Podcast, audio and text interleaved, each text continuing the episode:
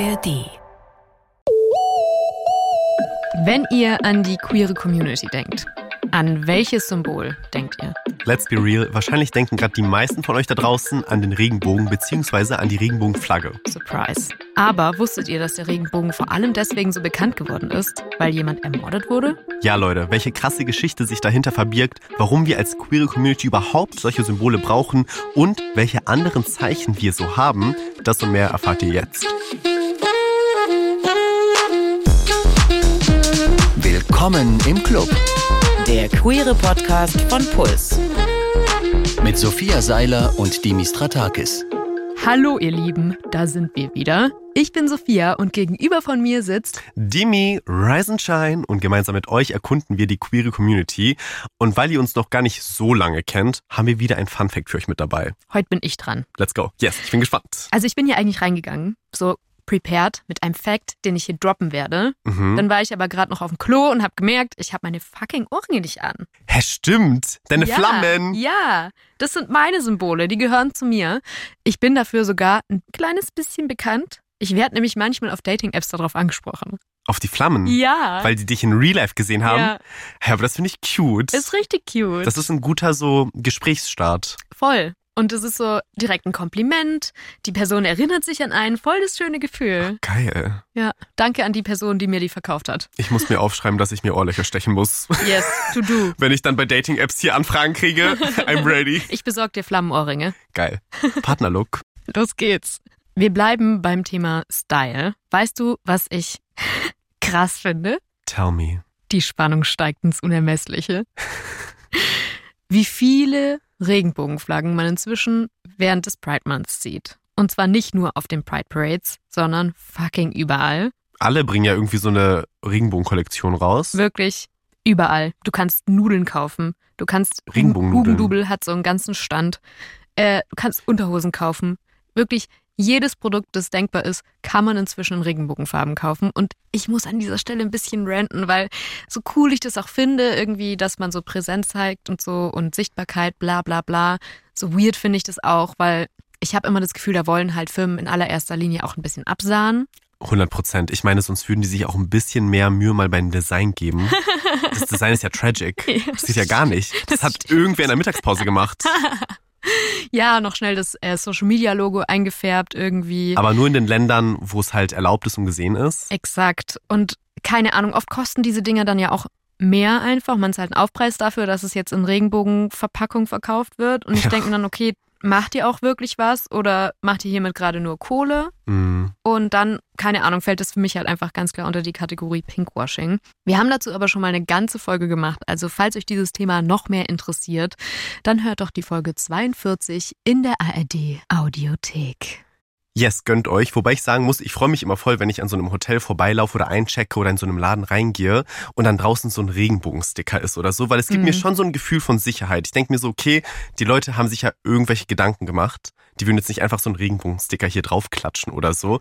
Und mich persönlich haben auch so queere Symbole ja so zeitweise begleitet. Ich denke dann so mein Rainbow Bandana, das ich in Neuseeland gekauft habe von so einem Dollarshop.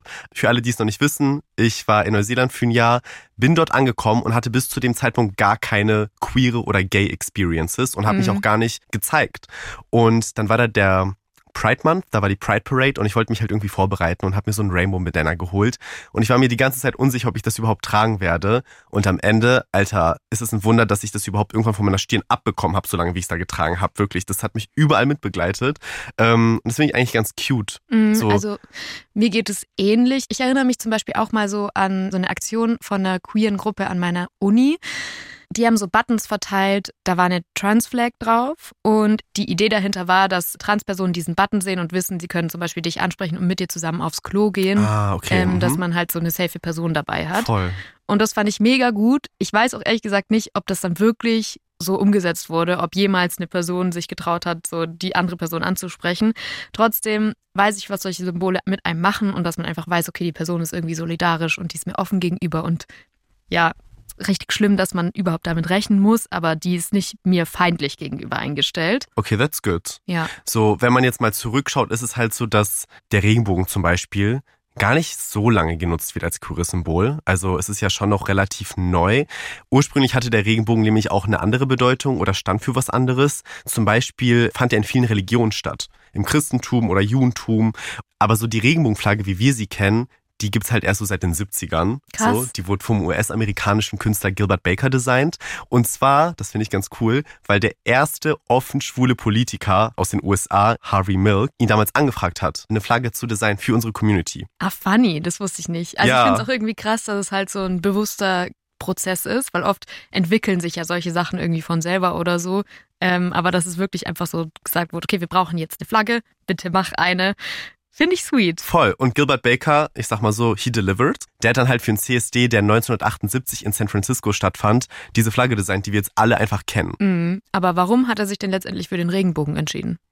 Also seine Idee war ursprünglich, dass diese Flagge quasi so alle Facetten aus dem Leben symbolisiert, deswegen auch die ganzen verschiedenen Farben. Und der erste Entwurf bestand tatsächlich auch aus acht verschiedenen Farben. Ähm, und jede Farbe sollte halt irgendwas anderes repräsentieren. So Pink stand zum Beispiel für die Sexualität, Rot für das Leben, Grün voll passend für die Natur, Orange für die Gesundheit, dann haben wir Gelb für die Sonne, Lila für den Geist und die Spiritualität und Blau für die Harmonie und den Frieden. Ah, fun, ich dachte irgendwie immer, dass die einzelnen Farben so die jeweiligen Gruppen der Community repräsentieren. Ja, ich glaube, voll vielen ist es auch gar nicht bekannt, so, weil es ja einfach so als Gesamtsymbol gesehen wird Hm. und nicht unbedingt jetzt so noch kategorisiert wird, okay, wofür steht jetzt jede Farbe oder so.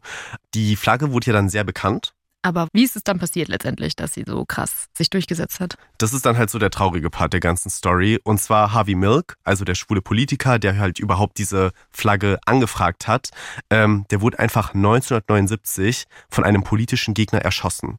Ach was. Und sein Mörder, der hat halt eine vergleichsweise milde Strafe bekommen. Ich meine, come on, du erschießt gerade einfach einen Menschen. So, und der hat halt dafür sieben Jahre Gefängnis bekommen, wegen Sieben Totschlags. Jahre? Sieben Jahre. Also der ist dann einfach nach sieben Jahren wieder raus so und hat halt Friede, Freude, Eierkuchen. Aber das ganze Ding hat was verändert in der Community. Und zwar kam es halt zu super vielen Zusammenstößen von schwulen Männern mit der Polizei. Mhm. Vor allem halt in San Francisco. Die Polizei hat halt das queere Viertel in San Francisco gestürmt.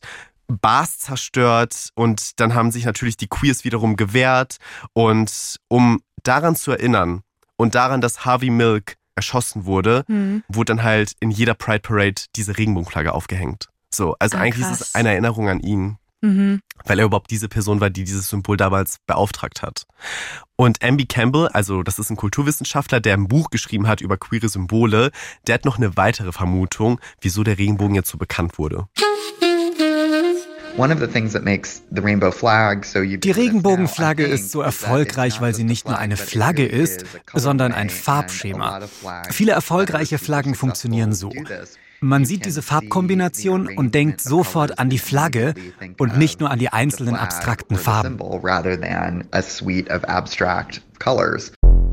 Mm, Also es geht mir ehrlich gesagt komplett genauso. Ich weiß nicht, ob du auch direkt was im Kopf hast, aber ich hatte halt eben sofort an so weiß, rosa, hellblau gedacht, Mhm. was natürlich direkt so, I don't know, mich zumindest an die Transflagge erinnert.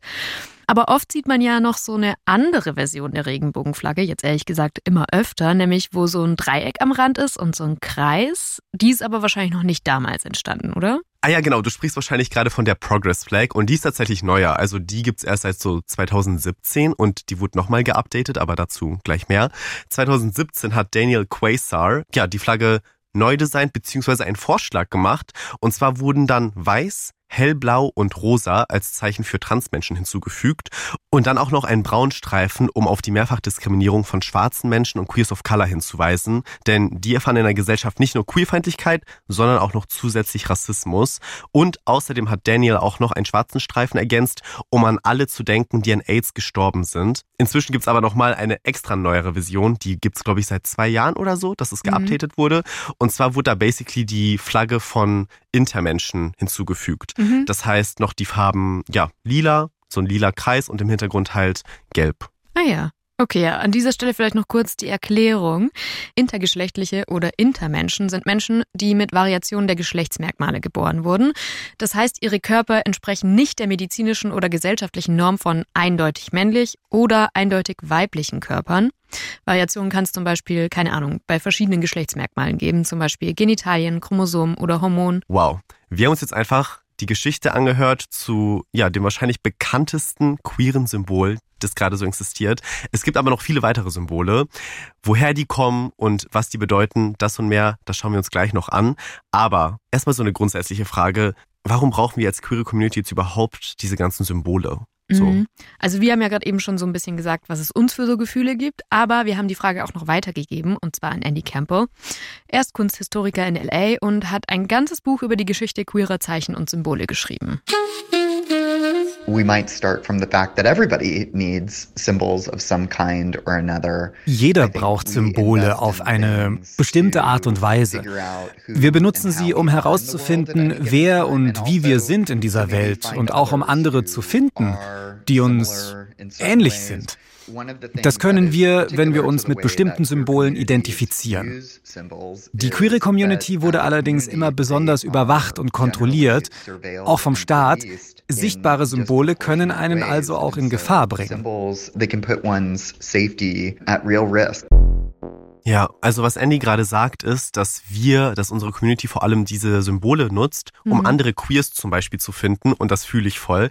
Manchmal werde ich auch so gefragt, so, hä, warum braucht man überhaupt die Regenbogenflagge und bla? Und ich denke mir so, ja, warum braucht ihr beim Fußball eure Wappen oder whatever so, ne? Das ist ja genau dasselbe. Ja, das ja, ist so, voll. weil ihr euch dann untereinander findet und danach könnt ihr darüber reden und euch austauschen und so.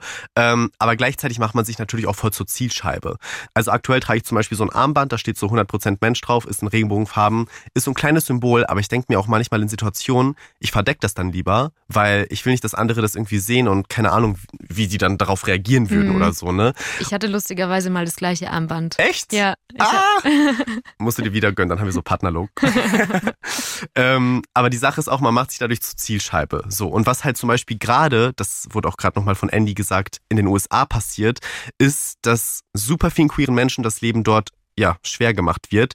Eltern haben in Florida zum Beispiel einem Lehrer vorgeworfen, ihre Kinder zu beeinflussen, weil er ein Regenbogenshirt in der Schule anhatte. So. Von Andy wollten wir außerdem noch wissen, ob es so bestimmte Zeiten gab, wo man so sehen konnte, okay, hier wurden gerade super viele queere Symbole benutzt und ja, entworfen. Wie war das? Besonders viele Symbole entstehen während Protesten. Ich denke hier vor allem an die Jahre nach 1960 in den USA, als die Schwulenrechtsbewegung erfolgreicher und sichtbarer wurde. Wenn Menschen sich mit einer bestimmten Bewegung identifizieren, dann gibt es immer viele Diskussionen. Wie soll die Bewegung aussehen? Was sind ihre Symbole? Das ist ein Prozess, der Zeit braucht. Während dieser Proteste sind also viele Zeichen entstanden. Aber es entstehen auch sehr viele neue Symbole in traumatischen Zeiten, wie während der AIDS-Pandemie in den 1980ern. Damals gab es sehr viele innovative Designs, einfach weil die Umstände so furchtbar waren. Menschen haben ihre Freundinnen, Partnerinnen oder ihr eigenes Leben verloren und es war sehr wichtig, dieses Leid zu kommunizieren auch um einen politischen und gesellschaftlichen Wandel zu fordern. Viele AIDS-Kranke wurden sich und dem Tod überlassen. Also immer wenn es ein dringendes Bedürfnis gibt, etwas auszudrücken, das noch nicht gesagt wurde, dann entwerfen kreative Menschen Symbole, um diese Botschaften zu kommunizieren. Sie richten sich an die eigene Community oder an die gesellschaftlichen Machtstrukturen. Finde ich echt mega spannend. Also ich musste auch sofort an dieses rosa Dreieck denken, das ja während der AIDS-Proteste auch insbesondere als empowerndes Symbol eingegangen ist. Ich glaube, das habe ich auch gesehen, also random Fact, aber Neundorfplatz in Berlin, das ist so ein queeres Viertel mhm. und da mhm. ist auch so ein Denkmal. Ah, ja, das kann sein, dem. aber dass es vielleicht eher an den Nationalsozialismus erinnert, weil dort wurde das Symbol auch benutzt und zwar, um in den Konzentrationslagern schwule Männer zu kennzeichnen. Ah, okay, also so zum Beispiel wie bei den Juden mit dem gelben Stern. Ja, genau, das war dann auch so ein Aufnäher. Ah. Okay, mhm. I see. Es gibt auf jeden Fall noch super viele Symbole, das wurde ja auch gerade erwähnt. Und ich glaube, es wird Zeit für so eine kleine Runde Wer bin ich? Aber wir machen es ein bisschen spicy. Wir machen es jetzt nicht so mit Promis oder mit Disney-Figuren oder so, sondern halt, wie gesagt, mit queeren Symbolen. Wir haben uns beide also einige rausgesucht und müssen die jetzt mal jeweils erraten. Okay, ich liebe Spiele. aber Bisher habe ich immer geloost, ehrlich gesagt, glaube ich. Ja, aber es geht hier um den Spaß. Na, meinetwegen. Aber Bei mir geht es aber ums Gewinnen. Nein, erzähl sie mir. Einfach Ja-Nein-Fragen stellen. Ja, eigentlich schon. Aber sind Tipps erlaubt? Wir sind jetzt mal nicht so. Tipps sind erlaubt. Ich würde sagen, du fängst an zu raten. Okay, also das erste Symbol ist sehr simpel. Ich verschenke mal wieder die Punkte. Okay. Das erste Symbol ist auch eine Farbe. Einfach nur eine Farbe. Ja. Und warte, bin ich, bin ich eine Flagge? Nein. Bin ich, hä, bin ich das, was wir eben hatten? Was denn? Hä? Are you kidding? Warte, bin ich die Farbe? Ach so, ich bin einfach Ja? Ja? lila? Es wird. Ja! Hä? Ja, du bist die Farbe lila. Okay. That was, you gave me that point. Du gönnst wirklich bei den Spielen immer. I'm sorry. Okay, aber die Frage, ist es jetzt genau dieselbe Bedeutung wie das von eben oder was anderes? Nee, also die, die Farbe lila, vielleicht erinnerst du dich noch an die letzte Folge, die wir bei dem Transchor hatten. Da hat die noch eine besondere Ach, Bedeutung. Mit dem Lied. Ja, Das lila erinnerst Lied. du dich noch? Sollen wir noch mal reinhören? Oh, ja, let's go. aber wissen nicht, wie das Gefühl ist, denn wir sind alle anderer Welten Kind. Wir lieben nur die lila Nacht, die schwül ist, weil wir ja anders als die anderen sind.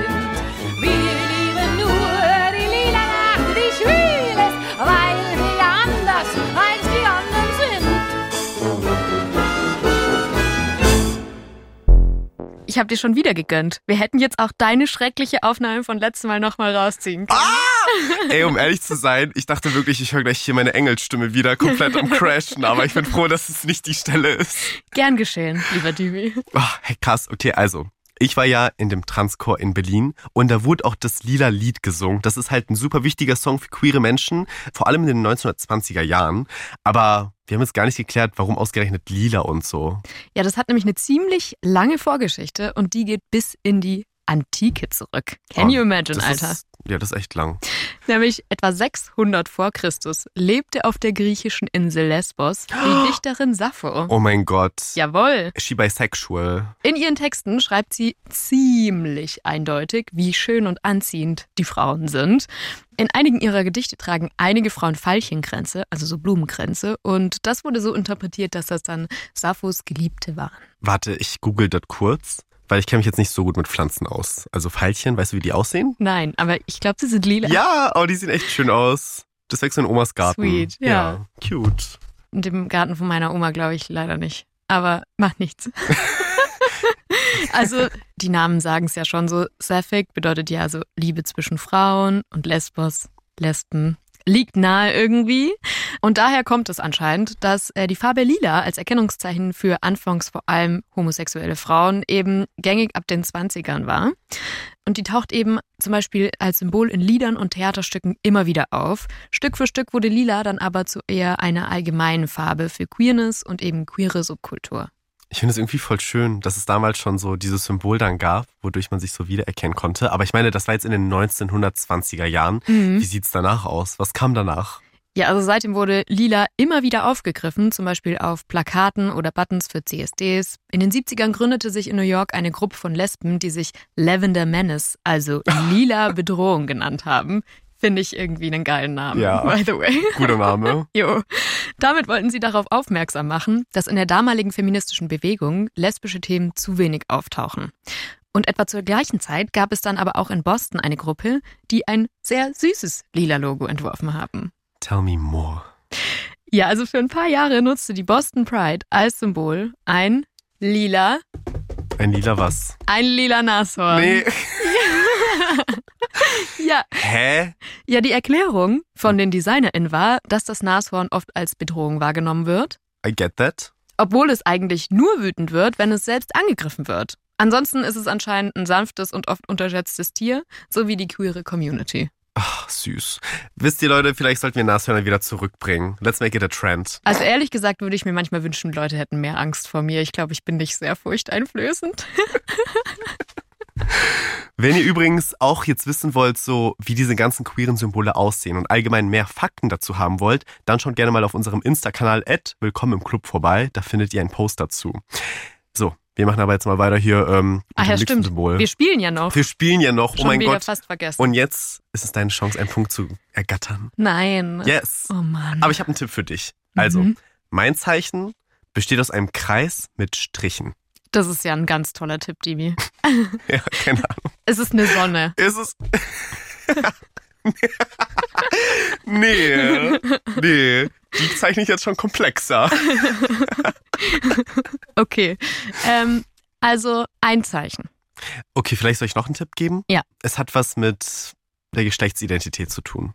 Okay, also dann ist es wahrscheinlich so ein, wie so ein Klozeichen. Ich nehme jetzt mal einfach eins. Das Frauenzeichen. Das ist so ein Kreis und drunter ist so ein Kreuz. Ja, stimmt, das kennt man. Das sieht man immer auf dem Klo jetzt. Ist Ach, du, ach du Zeichen? glaubst, dass es ist? War es es? Es ist Teil davon. Teil davon. Also es ist drin. okay. Aber es ist, es passiert noch mehr. Okay, es ist, also wenn- das männliche Zeichen ist ja der Kreis mit dem Pfeil oben weg. Yes, ist auch drin. Und kombiniert ist es dann das Interzeichen? Okay, also we love. Sehr gut, wie du das alles jetzt hier analysierst hast. Ich habe das Symbol aber tatsächlich für Transmenschen, also was oft für Transmenschen genutzt wird, Mhm. ist aber basically genau das, was du gerade erklärt hast. Also man hat halt dann so einen Kreis und der hat dann dann so drei Ärmchen, wie du es gerade beschrieben hast. Mhm. Unten, links und rechts. Nach unten ist so ein Strich mit so einem Querstrich, bisschen wie ein Kreuz. Nach rechts oben geht dann so ein Pfeil ab und nach links oben ein Pfeil kombiniert wiederum mit diesem Querstrich. Also genau das, was du eben erklärt hast. Und diese Männlichkeits- und Weiblichkeitszeichen sind halt schon uralt. Also die gehen halt auch in die Antike zurück. Mhm. Und die wurden halt vor allem in der Astronomie für die Planeten Mars und Venus genutzt. Super spannend. Mars war angelehnt an den römischen Kriegsgott Mars mit Pfeil und Schild zum Kämpfen, sehr männlich. Und so halt, ja, wurde dieses Zeichen aufgebaut. Also ein runder Kreis als Schild und halt ein Pfeil. Aber woher kommt das weibliche Symbol? Das kommt, Surprise, von der römischen Göttin Venus. Venus. Die Gaga-Fans kennen das Lied. Äh, das Symbol soll halt einen Spiegel darstellen mit einem Griff nach unten. Ja, Wirklich? ja. Ja, Es ja, okay, einfach- das ist ja ultra das Klischee. es ist so klischeemäßig erkannt. Die beiden Zeichen wurden eben immer wieder neu und weiter kombiniert. So, und zwei Venus-Symbole werden zum Beispiel für lesbische Beziehungen genutzt oder zwei Mars-Symbole wiederum für Schwule. Überraschung. Genau. Okay, aber wann wurden die Zeichen so kombiniert, dass jetzt ähm, zum Beispiel auch Transmenschen damit repräsentiert werden können? Also die Kombi, die wir eben schon beschrieben haben. Genau, das war dann so, ja, Anfang der 90er hat dann die Trans-Schriftstellerin und Aktivistin Holly Boswell die Symbole erstmalig kombiniert und gesagt, yo, hey, lass das doch als Symbol nehmen für Transmenschen. Und sie hat dann halt quasi auch, ja, das dritte Ärmchen hinzugefügt Mhm. mit dem Pfeil, mit dem Querstrich. Und inzwischen gibt's aber jede Menge ganz verschiedene Geschlechtersymbole für alle möglichen Geschlechter, die sich entweder aus dem Zeichen für männlich und weiblich zusammensetzen oder halt aber auch ganz neue, die gar nicht irgendwie daran angelehnt sind oder so.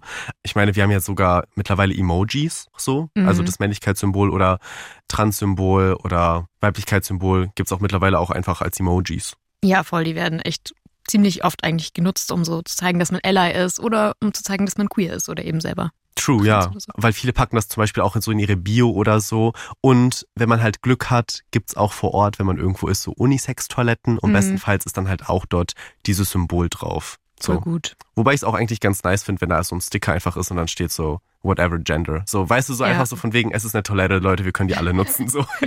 Wirklich. Ja. Sollte nicht so ein großes Thema sein. Okay, aber ich würde sagen, also du meintest zwar, das ist das Intersymbol, Mhm. es ist das Trans-Symbol. Du hast aber das Symbol voll gut erklärt. Ich Deswegen, dafür einen Punkt? I'll give you that point. Let's go. Yes, yes, yes. Danke. Sei dir gegönnt. okay, dann äh, bist du jetzt wieder dran. Okay. Uh. Ich gebe dir einen Tipp. Mhm. Es ist ein Tier. Es ist ein Tier. Ist es ein Bär? Warum denn ein Bär? Für die Bears. Also die Gays. Was? Die so. Kennst du nicht Bears? Nein. Ah, Also in der Gay-Community unterscheidet man zum Beispiel zwischen Twinks oder Otter oder halt auch eben Bear. Was sind denn Otter? ja, Leute, das können wir gerne in einer anderen Folge machen, weil this is a huge topic. Alter. So, und da kann man auch darüber sprechen, inwieweit das überhaupt gut oder problematisch ist und so, Mhm. ne? Weil es geht ja hier einfach nur um Bodytypes. Mhm. Aber Bears sind halt vor allem so, ja, Queers oder Gays, die, sage ich mal, ein bisschen breiter sind, behaart und so. Kuschelige Männer. Kuschelige Männer, so. Die beschreiben sich dann halt, ne? Man kann sich so selber als Bär beschreiben und dann gibt's wiederum Leute, die voll auf Bears stehen und dann findet die eine Person zu der anderen. ja, aber um zurück zum Spiel zu kommen, keine Ahnung. Was gibt's denn noch? Kann's fliegen? Es kann fliegen. Jetzt kommt ein Tipp, weil es ist ein Fantasietier. Also, Oh mein Gott. Ja, ist es ein Drache? Nee. es ist kein Drache. Ich habe keine Ahnung. Oh Mann, okay. Es ist ein Einhorn. Ah! Ich wäre auch niemals drauf gekommen, ehrlich gesagt. Ich meine, Einhorn, okay, aber ist es ein queeres Symbol? Ja, also es ist jetzt nicht so ganz einfach zu sagen, aber mir ist auf jeden Fall schon aufgefallen, dass das Einhorn schon echt regelmäßig auf CSDs auftaucht. Ich weiß nicht, ob das bei dir Echt? schon mal war. Ja. Nee. Ich habe mir dann auf jeden Fall gedacht, okay, wir gucken mal nach. Okay. Ähm, das Einhorn hatte gefühlt schon tausend Bedeutungen und bis vor etwa 300 Jahren dachten viele Menschen, dass es Einhörner wirklich gibt. Hä? Hä, die sind doch echt. Naja, genau genommen ist ja ein Nashorn auch ein Einhorn. Ja. Vielleicht kam es auch deswegen. Ich liebe das Emoji, das Einhorn-Emoji, ne? Süß. Wir lieben es alle. Es ist schön, es ist bunt. Mir gibt's ehrlich gesagt immer so 2010er-Vibes. Also Ja. früher so, Ja, oh mein da, Gott. da waren doch so ein Einhörner so ein Ding. Ja, kann ich. Anscheinend Einhörner. sind Einhörner auch schon wirklich immer ein Ding, weil als man noch geglaubt hat, dass es die wirklich gibt, so haben die so als was ganz Besonderes gegolten. Man dachte zum Beispiel, dass man aus dem Pulver von ihrem Horn einen Liebestrank machen könnte. Und dass drink. nur Jungfrauen Einhörner zähmen können. Normale Das ist Dinge. alles so random. Hä? It's giving gute Nachtgeschichte von meiner Oma. Ja, wirklich.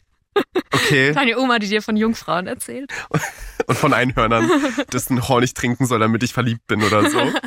Aber was hat das jetzt alles mit Queerness zu tun? Ich verstehe es immer noch nicht. Okay, ja, ehrlich gesagt erstmal nicht so viel. Aber Einhörnern sind auch schon bei den ersten Pride Parades aufgetaucht, fast gleichzeitig mit den Regenbögen. Wahrscheinlich, weil in vielen Mythen das Einhorn und der Regenbogen eben oft zusammen auftreten. Okay, I get that. Ich glaube, in vielen Designs werden die wirklich zusammen einfach kombiniert. Mhm. Ja, ein paar Erklärungen gibt es da auch tatsächlich trotzdem, warum das Einhorn jetzt auch wirklich ein queeres Symbol ist eigentlich. Nämlich egal in welchen Kulturen oder Mythen, das Einhorn war immer was Besonderes, was Einzigartiges und eben ein Tier, das sich kaum zähmen lässt. Also ein Tier, das seinen Charakter behält, egal wie sehr man versucht es zu ändern. Und gleichzeitig wird das Einhorn in vielen Geschichten eben leider auch verfolgt oder gejagt. Ja. True. Ich meine, wenn ich das jetzt alles höre, I mean, das hört sich schon sehr deep an, ne? So, man hat jetzt aus einem Mhm. Fabelwesen irgendwie, keine Ahnung, wie viele Infos da rausgezogen. Aber ich sehe auf jeden Fall auch Parallelen zu queeren Menschen, weil man sich eben nicht ändern kann, weil man so geboren ist und weil wir einfach durchs Leben galoppieren und slayen. Also sorry, like, if we want, we can fly.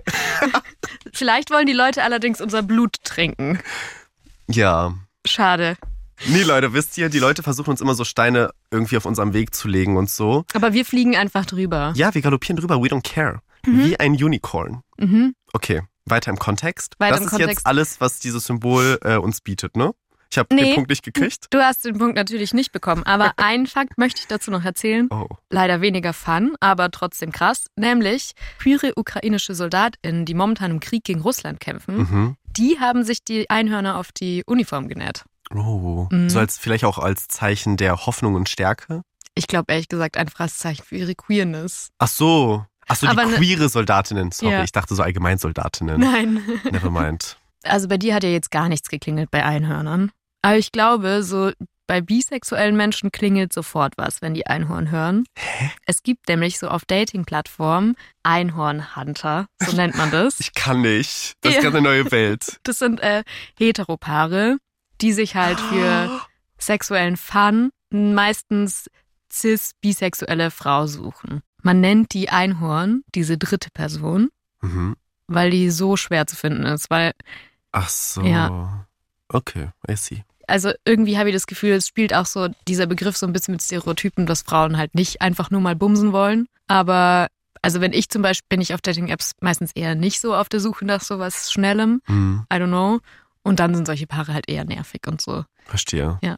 Die Leute gibt es tatsächlich dann auch in Gay-Dating-Apps, sage ich mal. Wirklich? Mhm. Haben die auch einen Namen? Nee, aber ist es nicht dann dasselbe? So Unicorn Hunter, denke ich mal. Also so Heteropärchen, die Mhm. halt eine queere Person suchen. Ja. Und ich glaube, ich spreche für viele bisexuelle Frauen gerade, wenn ich sage, dass es saunervig ist. Passiert das so oft? Ja, es passiert auch tatsächlich, also ich finde immer so fair, wenn offen kommuniziert wird, was irgendwie Sache ist, was man sucht. Ich meine, ist jetzt auch nicht so schlimm, dann wische ich halt nach links, wenn ich das nicht möchte. Mhm. Aber es passiert auch manchmal, dass man halt auf dem ersten Bild eine Frau sieht Mhm. und auf dem zweiten, auf dem dritten.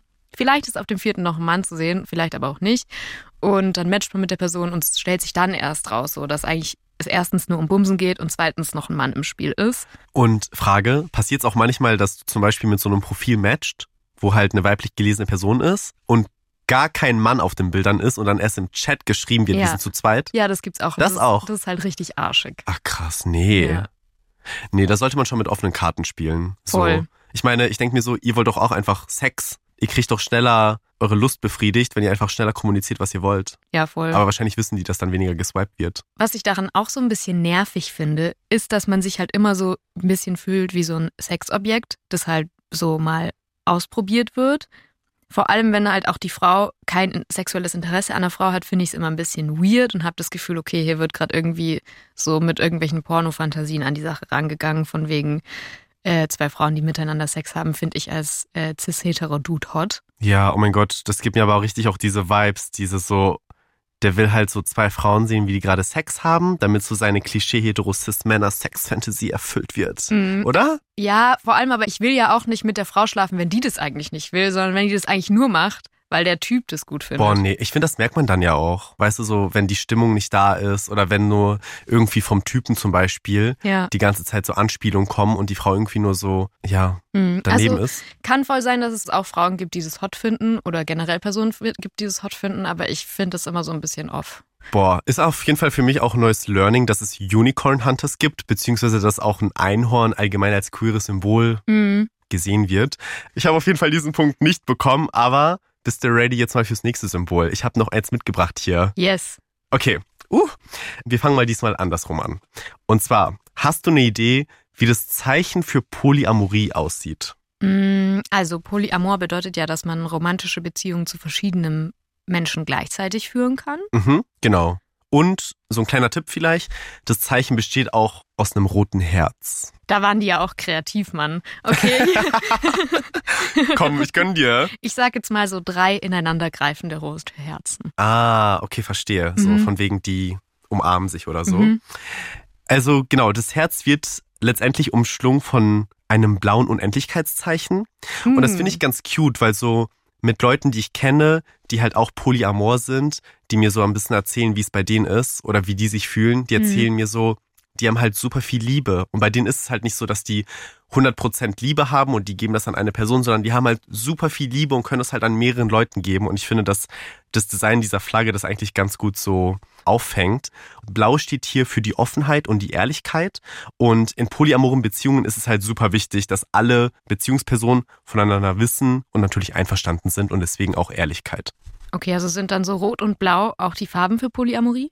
Yes, also die polyamore Flagge, die ist halt blau, rot und schwarz. Mhm. Und schwarz steht halt in dem Fall für die Solidarität mit allen polyamor Menschen auf der ganzen Welt. Manchmal wird statt diesem Herz mit Unendlichkeitszeichen aber auch ein Pi benutzt, also entweder Pi für Das habe ich schon Polyamor mal gesehen. oder halt Pi, das mathematische Pi, weißt du, so Mhm, dieses ja. Unendlichkeitszeichen ähm, mit den unendlich vielen Nachkommastellen. Makes sense. Bam! Ich habe mich immer gefragt, was es damit sich auf sich hat mit dem Pi, aber so um die Ecke gedacht habe ich ehrlich gesagt noch nicht. Das wusste ich irgendwie auch noch nicht, muss ich sagen. So, ich dachte wirklich, es steht so nur für Polyamor, aber ich finde es spannend, dass noch dieses mathematische Pi auch noch irgendwie eingebracht wurde. Es gibt aber noch ein Zeichen, nämlich ein Herz, das aus einer Kiste rauskommt und das steht dann halt so für Love Outside the Box. Also, dass man halt Beziehungen auch anders als diese klassische monogame Partnerschaft führen kann, wenn man will. Mhm. Ja, finde ich sweet. Also ist auf jeden Fall ein cutes Symbol. Ihr könnt uns gerne auch mal auf Insta schreiben, falls euch diese ganzen Symbole auch mal irgendwo begegnet sind. Oder falls ihr mal wusstet, wofür diese ganzen Symbole stehen. Mhm. Hoffentlich habt ihr mitgeraten und hoffentlich habt ihr auch ein paar Punkte abgesahnt. So wie Dimi nicht so in diesem Spiel, würde ich sagen. Ja, wie viele Punkte habe ich jetzt eigentlich? Ein. Ich weiß es nicht, aber Ein ich weiß nicht mehr, wie viel von ich habe. Ich glaube, ich habe zwei. Ich glaube, ich habe gewonnen. Yes. Erstmal Danke. kleiner Applaus. Können wir hier mal so einen Ton einspielen? So ein Blü, blü, blü, Nee, guck, ich war doch im Chor. Ach ja, Wow, you are the winner. danke. Muss ich auch lohnen.